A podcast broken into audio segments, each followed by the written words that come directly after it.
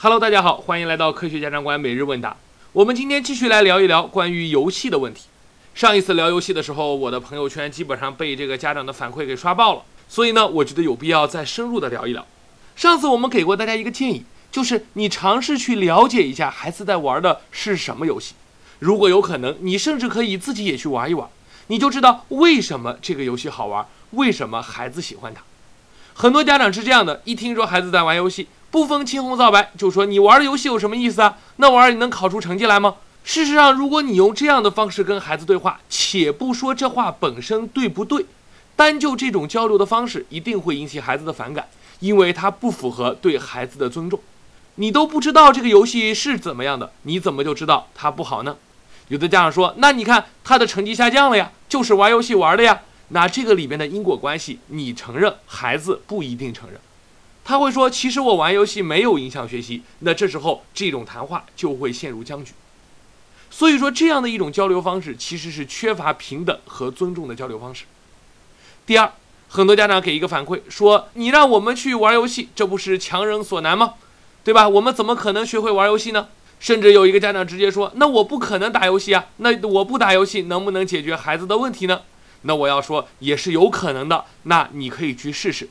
抱着真诚、平等、尊重的态度和孩子沟通，但是我们换个角度来说，游戏这个东西能有多难呢？有那么难的游戏吗？其实是没有的。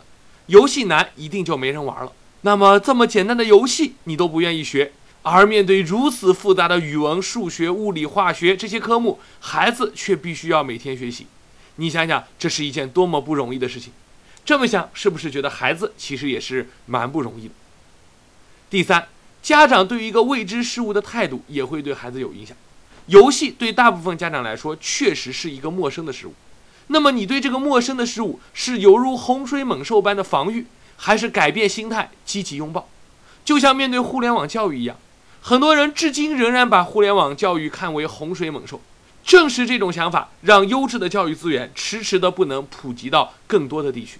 这和游戏的道理是完全一样的。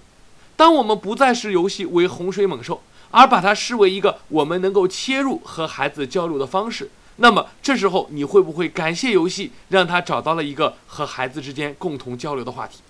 当然，如果你的孩子本身就不喜欢玩游戏，也没有必要一定要培养他玩游戏，对不对？因为这只是一个若干个业余爱好中的一种而已。和孩子有共同的爱好，不也是一件很幸福的事吗？所以啊，游戏是小。从游戏中看出的做家长的艺术是大。好的，那我们今天就跟大家聊到这里喽，欢迎大家继续关注我们的科学家长官每日问答。